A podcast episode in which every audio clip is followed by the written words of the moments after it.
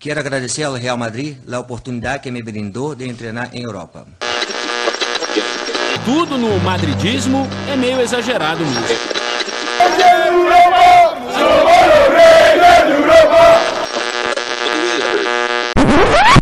Bom dia, boa tarde, boa noite para você que está aí indo para o trabalho, está indo para a faculdade, está indo para o colégio.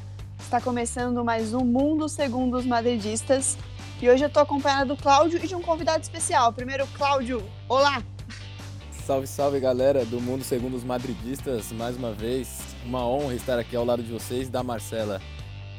Bom, gente, dessa vez a gente tem um convidado especial para falar sobre a La Liga. A gente está com o Albert Casteló, que é representante da La Liga no Brasil.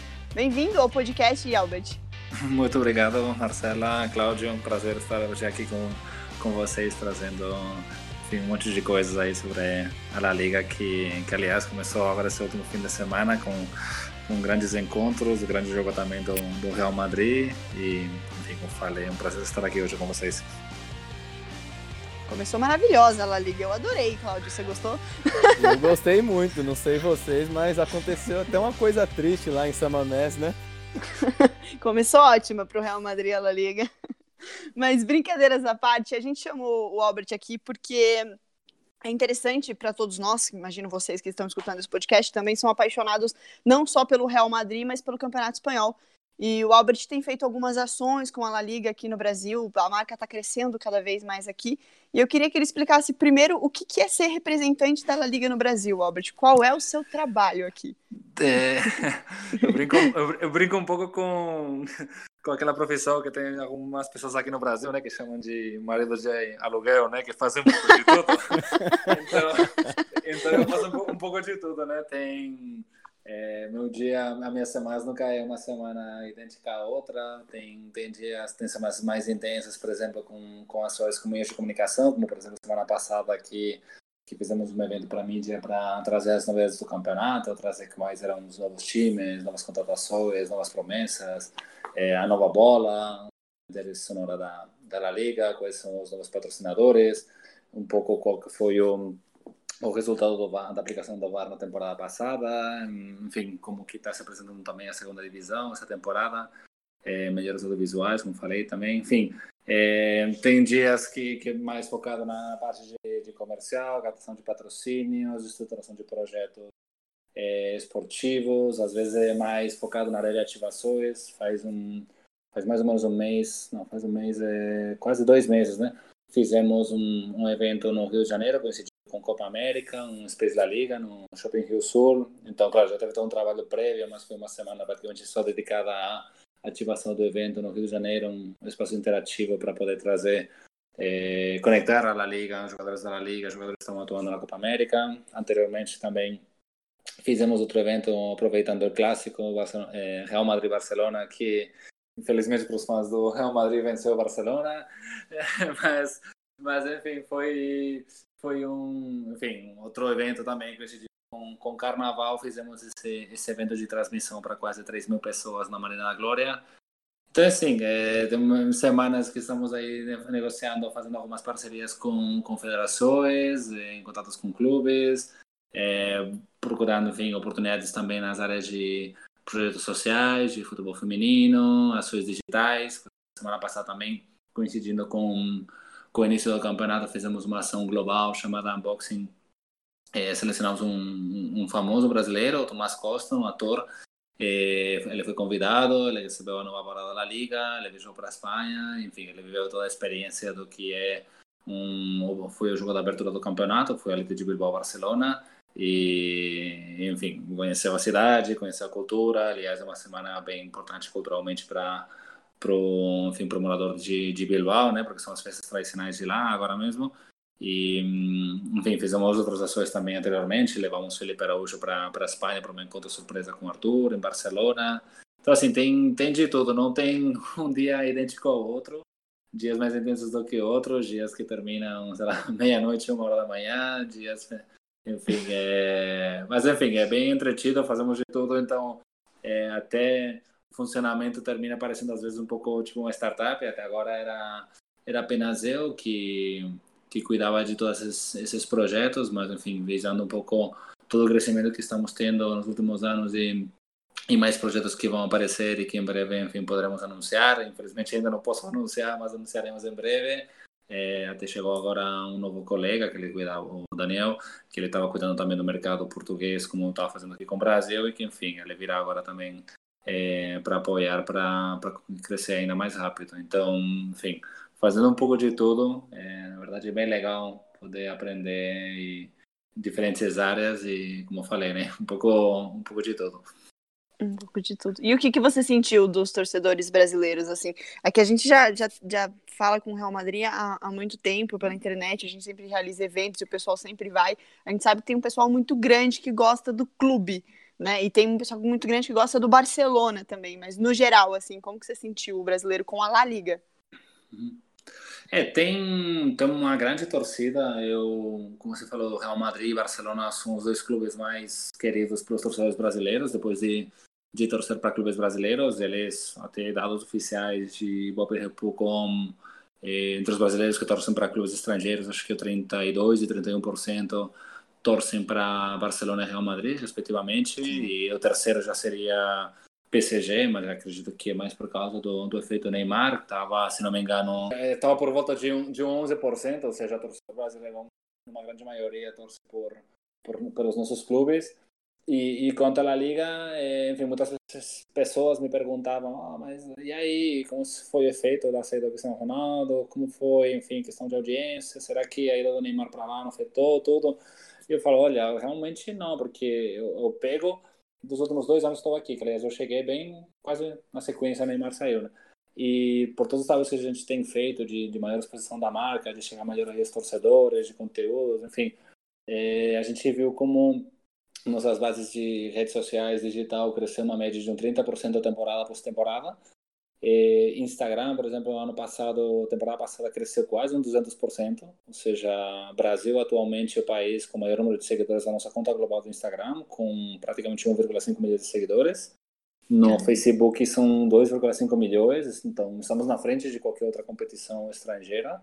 É, estamos falando de contas globais, eu não estou falando conta regional, porque na verdade conta regional que eu saiba, acho que só NBA ou NFL tem alguma conta local, né?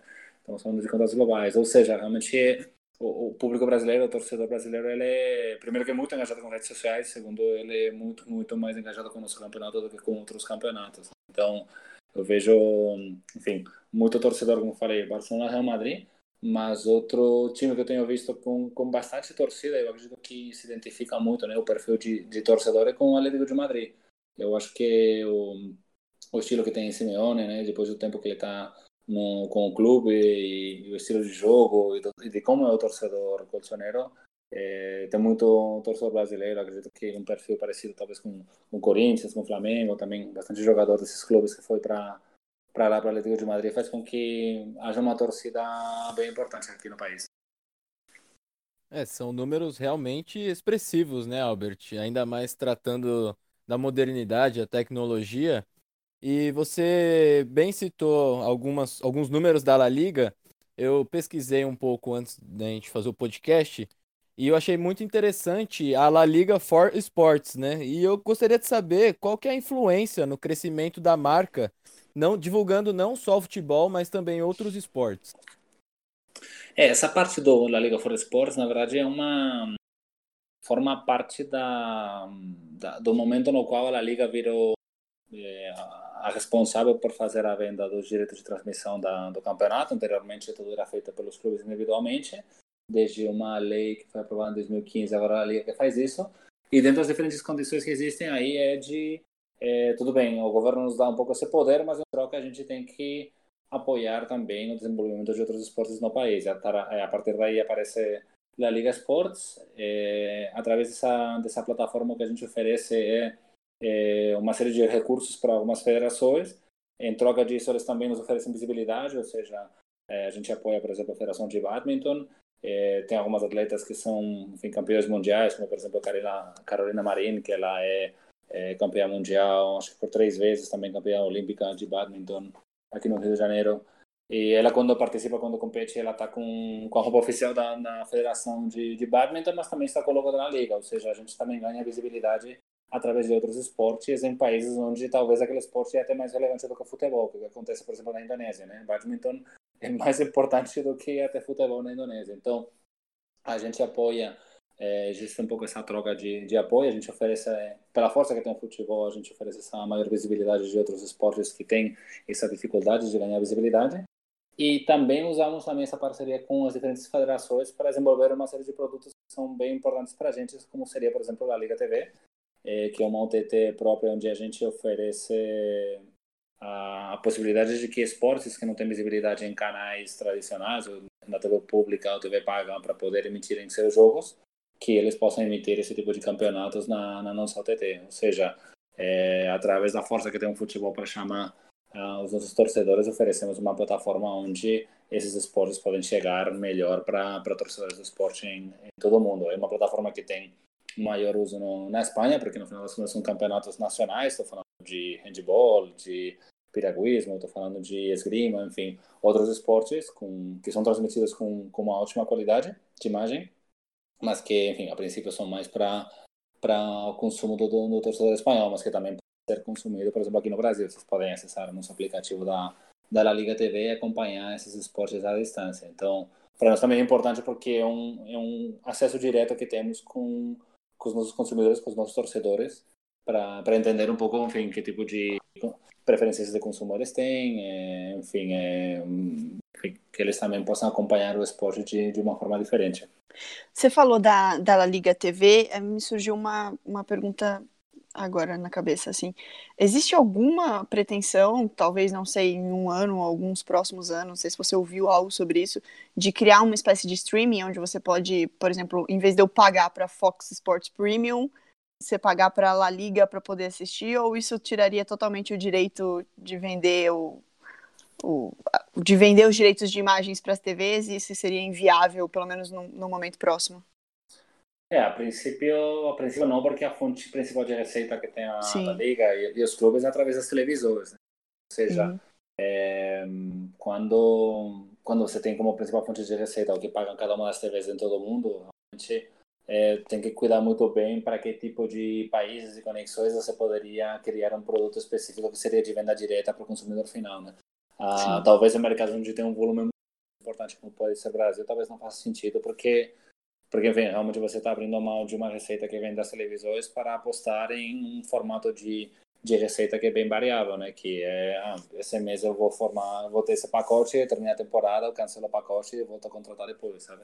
É, talvez alguns outros países possa fazer mais sentido, mas a princípio não não existe essa previsão de de criar uma liga TT eh, OTT num formato parecido ao Game Pass ou outro tipo de campeonatos que, que a princípio que eles, enfim, eles têm uma fonte de receita bem forte, bem importante nos Estados Unidos, mas que, enfim, por outros formatos que eles têm de distribuição de conteúdo, para eles sim que faz sentido é, criar esse tipo de OTT e vender esses acessos avulsos, né, para pessoas que estão localizadas em outros países do mundo. Nos últimos anos, muito se falou de disputar um jogo da La Liga fora da Espanha. É, por que, que isso não ocorreu? E se futuramente poderia ser disputado até um jogo aqui no Brasil, possivelmente? É, o, que questão um pouquinho delicada, mas enfim, da nossa parte, inclusive até dos clubes estava tudo estava tudo certo e era só uma questão de obter as autorizações necessárias para que esse jogo pudesse acontecer e infelizmente encontramos aí uma série de, de obstáculos na, na Federação Espanhola e e aí parou, então esperamos que, que possa ser retomado, que possa voltar a acontecer. É, quanto a ter jogos em outros países do mundo, claro, a gente está super aberto a, a que isso possa acontecer, sempre, enfim, em conversas com alguns grupos empresariais, enfim, com marcas e algumas empresas que, que teriam esse interesse, não só de futebol masculino, mas também inclusive de futebol feminino, também a gente abre essa possibilidade de que possam acontecer jogos em vários países do mundo. É, óbvio, é mais fácil conseguir isso com jogos é, amistosos, né, ou em formato torneio, pré-temporada, como acontece, é, aconteceu recentemente no verão europeu e americano, com jogos, por exemplo, do times da Liga no México, nos Estados Unidos, ou inclusive Japão. Aqui no Brasil é complicado encaixar um jogo, por exemplo, de oficial do campeonato por questões de calendário, né? Porque porque bem na época que que os, os times da Liga estão numa fase de pré-temporada é, é, o Brasileirão está acontecendo e durante a temporada encaixar, trazer justamente um time, um jogo oficial para cá. Poderia ser feito, por exemplo, em janeiro, poderia ser em fevereiro, né?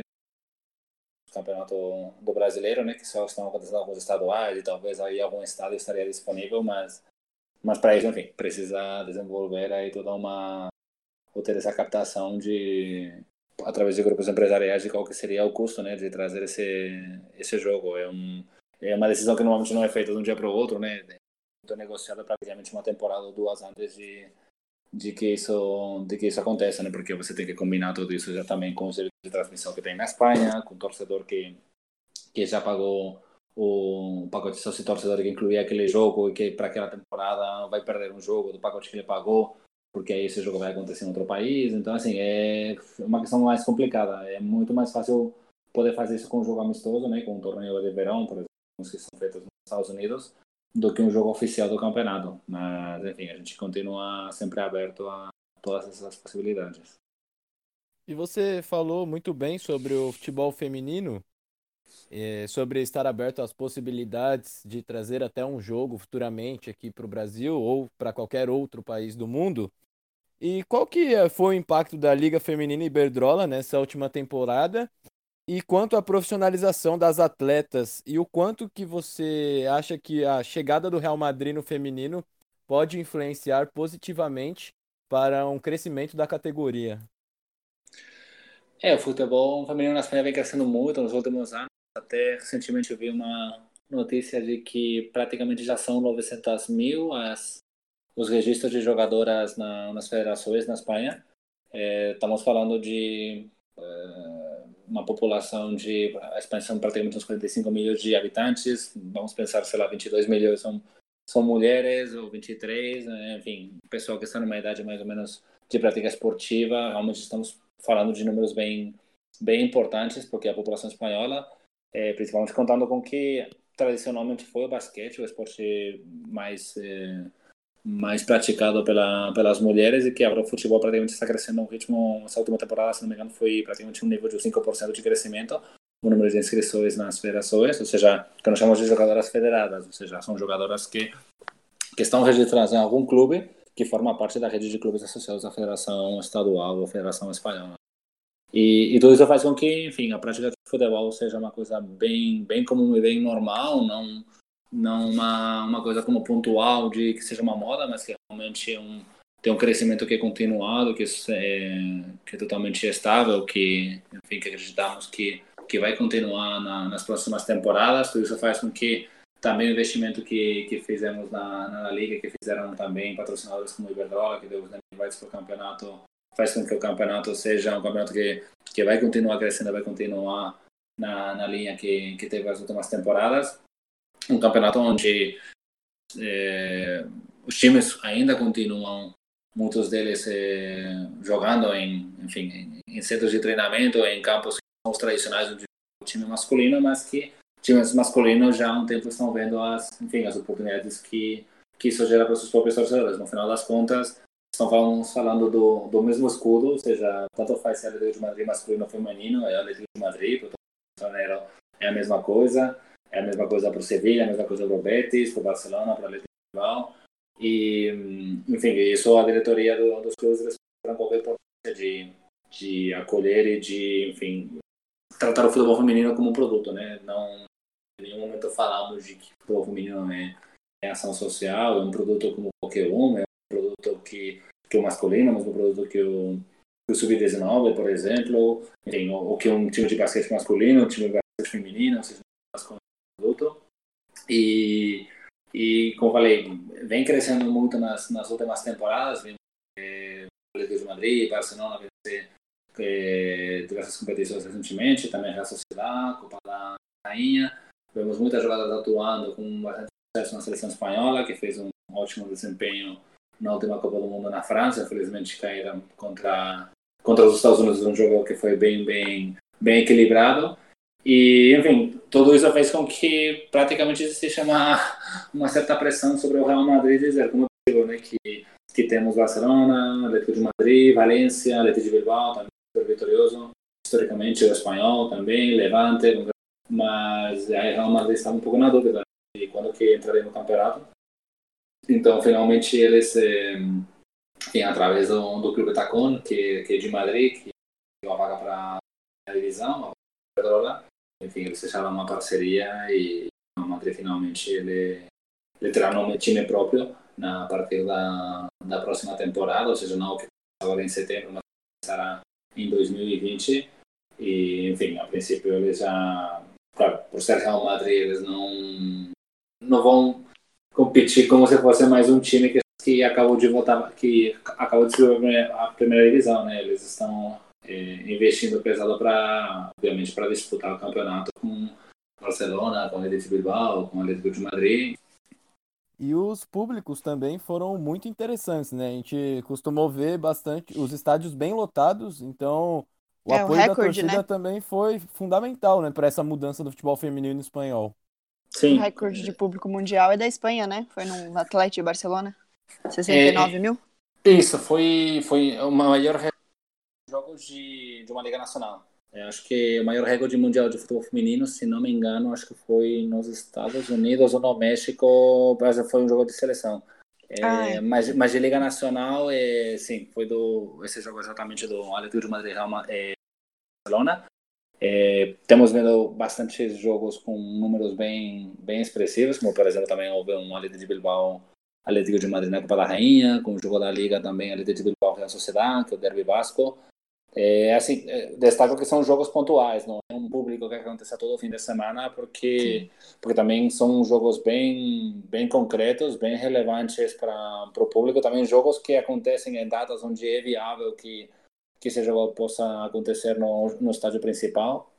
É claro que dispor do Wanda Metropolitano ou do San para poder fazer esses jogos tem um custo relativamente alto e, claro, aí tem que ter um, um bom trabalho de marketing, de venda, de, de captação de venda de ingressos também para que para que essa operação realmente seja viável para o clube. É, mas enfim, a gente está acompanhando isso com, enfim, com de forma muito muito positiva, com, com ótimos resultados. Então eu acredito que que esses números vão fazer do que crescer né, nas próximas temporadas. Sim, com certeza. A gente comentou antes, assim, até tinha falado com o Cláudio, existe uma certa rivalidade, assim, entre Premier League e La Liga, principalmente nos últimos, nos últimos anos, onde você viu vários espanhóis ganhando tanto a Copa da UEFA quanto a Champions League, e aí você vê esse ano, tiveram duas finais espanholas, aí esse ano teve uma final inglesa, depois de um, um tempo com um domínio absoluto espanhol. Não, não entro nem no mérito de qual é melhor ou não, mas assim, qual para você é a principal diferença entre a La Liga e a Premier League, assim? Puramente de, de receita, né? Vimos como Premier League há já um bom tempo, antes do que nenhuma outra liga, eles eh, souberam sair para o exterior e, e vender o produto no, em outros países, vender esse direito de transmissão, eh, aproveitar também toda a estrutura que eles historicamente tiveram na Inglaterra e em outros países do mundo para, enfim, para captar o fã nessas regiões e, e outra vez a torcida para os diferentes clubes da, da que existem na Premier League. Muitos investidores também vêm dessas regiões, então foi feita uma uma conexão bem importante entre a Premier League e outros e outros países que fez com que, como falei, né, se, se acompanhado um pouco qual que é as fontes de receita aí do, dos clubes e da e da liga, você vê que, enfim, que inegavelmente a Premier League é a que mais fatura, mas mas não necessariamente por isso eles são os mais que têm maior sucesso esportivo, como você bem falou, nas últimas temporadas foi foram sempre clubes espanhóis que venceram a Champions League através de Barcelona, o Real Madrid, várias finais também Madrid, eh, UEFA Europa League, Sevilha venceu cinco, sendo três seguidas contra times também ingleses, como ao final que venceram contra o Liverpool, o Atlético de Madrid também venceu recentemente. Então, assim, a gente, algumas pessoas falam, ah, será que tem uma mudança de ciclo? Eu falei, bom, vamos, vamos esperar se isso realmente acontece ou não acontece, né? Porque até agora é apenas um, uma final, né? Também times que chegaram na final de com lances aconteceram praticamente nos acréscimos, ou seja, é, faz parte do futebol, né? Mas para entender isso como uma mudança de ciclo na área esportiva, a gente vai ter que esperar para essa temporada e para a próxima. Mas, mas como eu falei, apesar de terem de serem clubes com uma receita é, menor, inferior à que tem a, a Premier League, são clubes que, pelo menos na no, no quesito esportivo eles estão sendo melhor. E você acha que o modelo independente de organização da Premier League, ele é um futuro, modelo futurista, é um modelo que é tendência para o futuro também da La Liga, porque a gente pode ver na Premier League que as cotas entre os clubes são muito bem distribuídas, fazendo assim com que o campeonato seja ainda mais disputado. E nós já sabemos de toda a qualidade dos clubes espanhóis. Até somos referência, né? A gente pode falar muito bem assim. E o, até o espanhol chegou na Europa League, na última Liga Espanhola. O Betis também é frequente nas ligas europeias. Valência, Real Madrid, Barcelona, Atlético. Você acha que esse é um modelo a ser seguido para o futuro? É, o modelo, na verdade, é bem parecido ao que tem, né? Falei anteriormente, em 2015 mudou a, a lei de, da venda dos direitos de transmissão. Isso fez com que, de toda a receita que obtida a nível nacional e internacional, que, aliás, só voltando um pouquinho à pergunta anterior, né? Diferenças entre Premier League a gente, Premier League, por exemplo, na recente venda, última venda que eles fizeram dos direitos de transmissão, eles praticamente não não venderam os valores, os direitos por um valor eh, superior ao anterior, praticamente eles estagnaram, não continuaram crescendo, a gente cresce numa média de um 10, 12% por temporada nos valores de transmissão. Temporada passada a gente faturava praticamente 1,6 bi de euros por transmissão, 1 bi por direitos vendidos na Espanha e 600 milhões vendidos em televisões de todo mundo. A partir dessa temporada, com os novos ciclos que a gente está entrando e diferentes leilões que já foram encerrados, essa temporada a gente vai faturar 2,1 bi, ou seja, praticamente 500 milhões de euros a mais por temporada e acreditamos que ainda vamos crescer mais porque atualmente estamos em fase de, de venda de novos direitos aqui no, na América Latina. Então, no Brasil, por exemplo, atualmente estamos no último ano do ciclo de cinco anos que temos com, com ESPN e com Fox, então acreditamos também que, que nosso crescimento vai continuar e que isso vai gerar ainda mais receita para os clubes. Então, como você perguntava, de toda essa receita que, que obtida, a gente faz uma. Enfim, uns valores vão para, enfim, é, Federação Espanhola, tem outra parte que vai para para a parte de produção, enfim, e tem uma, um 10% que fica para uma segunda divisão, 90% é a primeira divisão, porque é maior quantidade de exposição, e desse 90%, 50% é distribuído de forma igual entre todos os clubes, então, mesmo valor para qualquer um. Do um outro 25% distribuído é, em função de qual foi a posição do clube nas últimas cinco temporadas, estabelecendo um coeficiente maior para as temporadas mais recentes. E depois tem outro 25% que é, vai depender em função de, enfim, uma série de critérios para criar uma série de formas de, de estimular os clubes a, enfim, a a ter uma gestão bem, que realmente valorize o produto do, do campeonato, ou seja, é, o clube está cuidando bem do gramado, o clube está com as obras em dia, por exemplo, a questão de ação, o clube está lutando o estádio, quando seria uma data talvez complicada para lutar o estádio numa quarta-feira, um jogo entre semana, por exemplo. Enfim, diferentes elementos que são uma espécie de variáveis que praticamente quase todo mundo consegue, mas que, enfim, você distribui praticamente também por igual se todo mundo cumpre esses objetivos. Ou seja, a gente consegue estabelecer critérios totalmente, enfim, iguais para todos os clubes, onde apenas dependa um, um maior valor em função de qual foi o desempenho esportivo. A gente abriu nas nossas redes sociais, né, para perguntar se alguém tinha alguma coisa. A maioria fez várias brincadeiras, enfim, relacionados a VAR e essas coisas todas que, enfim, a gente releva aqui. Mas tem um pessoal que tem uma questão que, na verdade, é uma questão de todos nós, não só do meu Madrid, como do Barça Brasil, enfim, da maioria dos produtores né, de, de conteúdo sobre a La Liga no Brasil.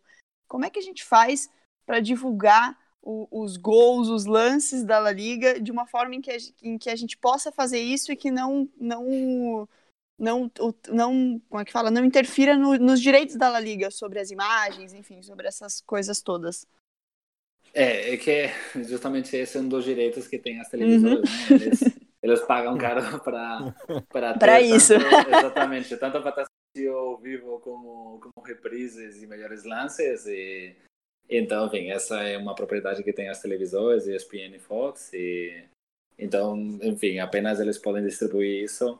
É, já aconteceu até de jogador que comentava o jogo fazer uma captura do, do jogo, daquele lance que antes de que entrasse o VAR, será que foi gol ou não foi gol?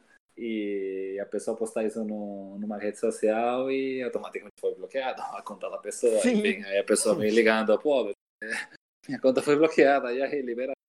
Cara, você sabe, você é primeiro que sabe que isso aqui não, não pode fazer, né? Tem uma série de restrições e tudo legais, porque, claro, os televisores pagam por isso. Mas, enfim, eu entendo, né, que, que quer compartilhar, né, que a gente quer, enfim, justamente isso, né, interagir com, com conteúdo, compartilhar com colegas, mostrar tudo isso, divulgar. E sei que no final das contas é bom, né? Quanto melhor você divulga os lances do jogo, os gols é melhor para alcançar um maior número de pessoas, mas, mas enfim, existe esse tipo de, de restrição por causa contratual com, com as televisões. É, também tem a ver com o canal do YouTube da La Liga, que posta os melhores momentos após a rodada? É, sim, bueno, existem também, a partir de um certo horário, enfim, de umas certas horas depois do, jogo, é possível, sim, através da, do nosso canal do YouTube, ter é, à disposição esses melhores lances, os resumos que são feitos pela, pela Liga. É, temos, aliás, só para vocês saberem justamente sobre essa questão do, do bloqueio da conta em redes sociais, a gente tem enfim, um software também apoiamos toda a luta contra a pirataria, então tem um sistema, um software que é o que cuida é de procurar na internet todo tipo de post que, que incumpla esse tipo de, de normativa de proteção às imagens do campeonato, então eles praticamente estão continuamente monitorando o que está acontecendo, seja no YouTube, seja no Twitter, seja no Instagram, Facebook, por aí, e enfim, tem um tem uma porcentagem de sucesso bastante alta mais do que 90%, ou seja, é, enfim, é um, é um, software criado em casa, é, enfim, uma pessoa que bem super relevante na, no mercado, na área de pirataria, desenvolveu isso aí com uma equipe incrível na Espanha e, enfim, é um, é um produto, aliás, que inclusive é, é licenciado algumas vezes com algumas federações, algumas ligas que também querem lutar contra a pirataria, também com setores de cinema e por aí. E, então, enfim, por isso que muitas vezes eu cuidado com o que algumas pessoas postam aí, porque. Porque é, a gente já bloqueou, ele, já, não, ele... nada de vídeo. Vídeo nem Não. a pau, deixa, vamos comentar, usa as fotos para falar do gol e, ou indica o canal do YouTube. É, a gente geralmente a gente vai no YouTube e, e, o que eu indico que os meninos que façam, vão no YouTube e copia lá, né, o link do, do canal da La Liga no YouTube, dá para colocar na publicação no site, uhum. a pessoa consegue ver o, os gols da rodada. Uhum. Mas é que a gente ainda tem muito medo, ainda até com foto. até com foto da La Liga a gente fala, Agora, ai meu Deus, então, será que essa foto ainda... a gente pode ou não? com a taxa maior de 90% é melhor nem arriscar. Bom, respondido aí, hein? Porque não foi uma ou duas pessoas, várias pessoas perguntaram. Falaram, ah, a La Liga bloqueou meu perfil. Pergunta pra ele por quê, vai direitos de imagem, gente. É, por isso, agora como gancho... acontece. Pegando o gancho do VAR, já que você deu essa palhinha pra gente, a gente viu que o VAR entrou na última temporada na La Liga e aumentou o nível de assertividade das arbitragens nos jogos. E eu gostaria de saber do Albert se a, a Premier League, sendo um espelho né, no uso do VAR, tem tudo para La Liga também copiar a copiar ou também né, se manter no mesmo nível que a Premier League tem no uso do árbitro de vídeo. É, eu vou, na verdade, só fazer uma pequena menção, na verdade, a gente começou com o VAR na temporada passada e foi a Premier League que copiou as outras ligas e adotou o VAR, né? Foi a última liga em, em adotar o VAR, né? a gente já já incluiu ele na temporada passada e, e na verdade para nós foi teve muito sucesso porque é, foram diversos os lances que foram analisados, a maior parte deles foram por situações de gol, se foi gol ou não foi gol, é, se houve pênalti, não houve pênalti Sabe que agora são quatro situações, né? Se foi gol, não foi gol, pênalti, cartão vermelho e identificação do jogador. Então, normalmente, os maiores lances eh, que são revisados são um gol e, e se é pênalti. E a gente percebeu que, analisados depois os lances, eh, todos que foram revisados em toda a temporada, eh, com essa, usando o VAR, foi, foi melhorada a taxa de, de acerto das decisões de 91,5% para quase 97%. Ou seja, é, o VAR vem realmente para para ajudar o, os árbitros para tomarem as decisões que são mais corretas e com isso, enfim, que que os lances que são apitados realmente sejam os corretos e que uma uma má decisão por um erro humano que é totalmente normal e compreensível isso não afeta é, enfim, o, o, desempenho que tem um clube, por exemplo, no, no campeonato, né, de são três pontos e conseguir uma vaga para a Europa, às vezes um cartão vermelho justamente pode ser é, perder um jogador que é muito importante para a seguinte rodada, é, e tudo isso fez com que, aliás, também temos dados de, de qualquer número de reclamações, né, que tem os jogadores aí ao longo do jogo, e percebeu que teve uma queda de praticamente um 17% de número de reclamações dos jogadores com o juiz, ou seja, o jogador sabe que o VAR funciona bem e, portanto, quando tem uma jogada que pode gerar aí uma série de um pouco de confusão, os jogadores já nem reclamam porque sabem que que no VAR vai aparecer se realmente foi mão, não foi mão, foi pênalti, não foi pênalti, sabe? Então, é realmente a gente está bem bem contente, bem satisfeito com, com o desempenho do VAR e, enfim, esperamos que essa temporada também também continue igual.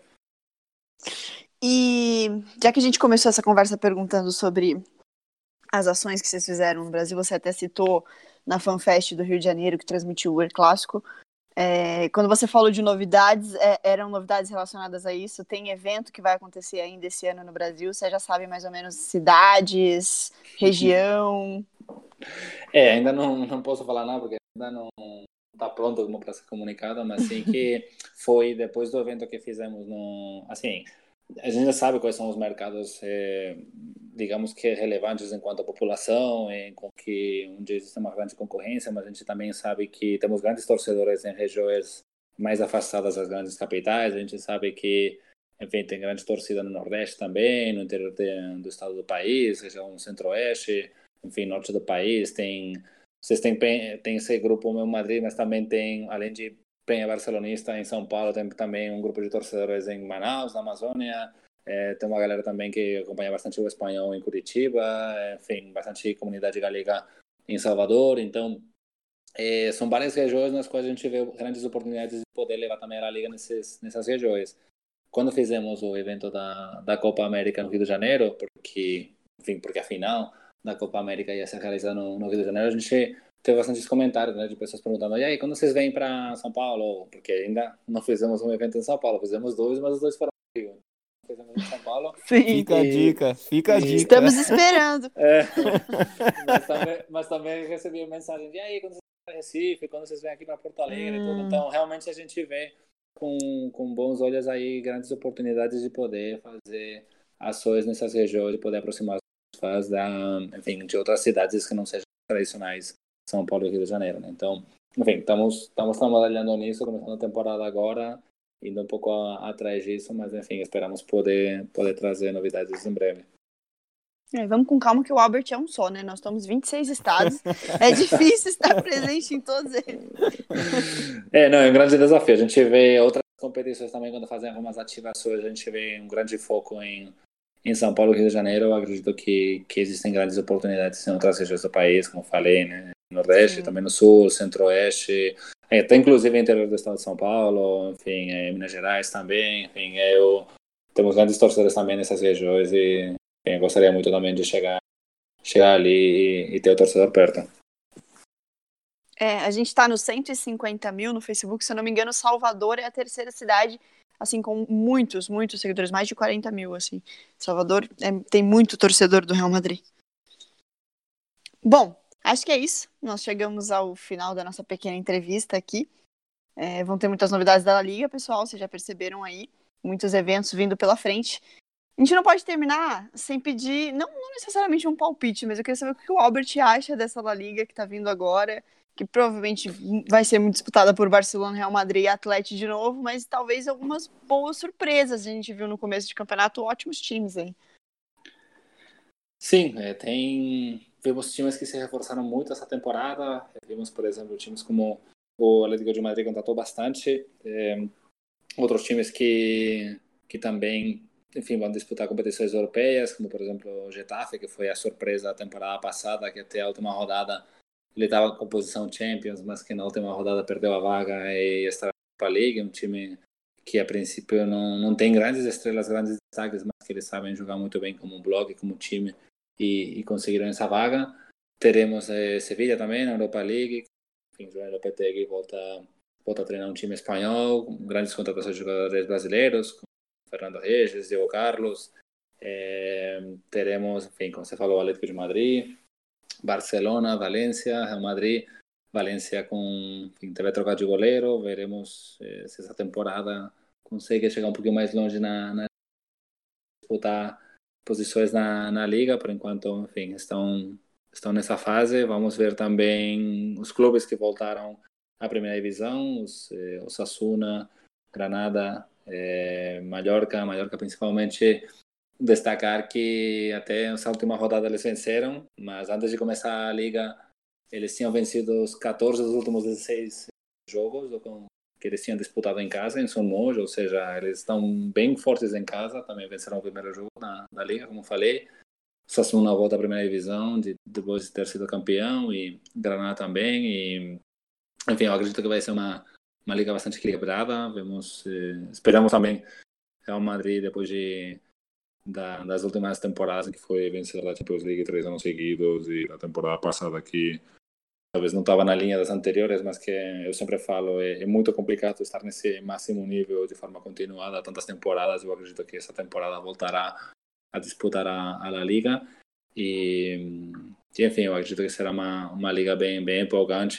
Falei, é, bastantes brasileiros. É, essa temporada estamos praticamente com mais de 22 brasileiros em diversos times. E enfim, acredito que bastantes torcedores brasileiros vão estar acompanhando bastantes times porque está bem, bem espalhado. Nossa, 22 brasileiros. Muitos brasileiros, ainda bem. Ainda Cláudio. expandindo fronteiras. Isso. Cláudio, onde o pessoal pode encontrar o podcast? Podcast pode ser encontrado ou nas plataformas, né? Spotify, SoundCloud, ou também no nosso site meumadri.com/podcast, ou também no nosso Twitter, meumadricast. Você pode nos encontrar lá. É isso, pessoal. A gente chegou ao fim de mais um episódio. Muito obrigada, Albert. Imagina, Marcela e Cláudio. Prazer estar aqui com vocês. Obrigado, Albert. Foi um prazer imenso falar com vocês e que a La Liga possa continuar crescendo e que mais torcedores fanáticos como nós possam aparecer para poder crescer ainda mais com a La Liga. A gente fica por aqui, pessoal. Até o próximo episódio. Um beijão. Tchau, tchau. Valeu, tchau. Tchau, tchau.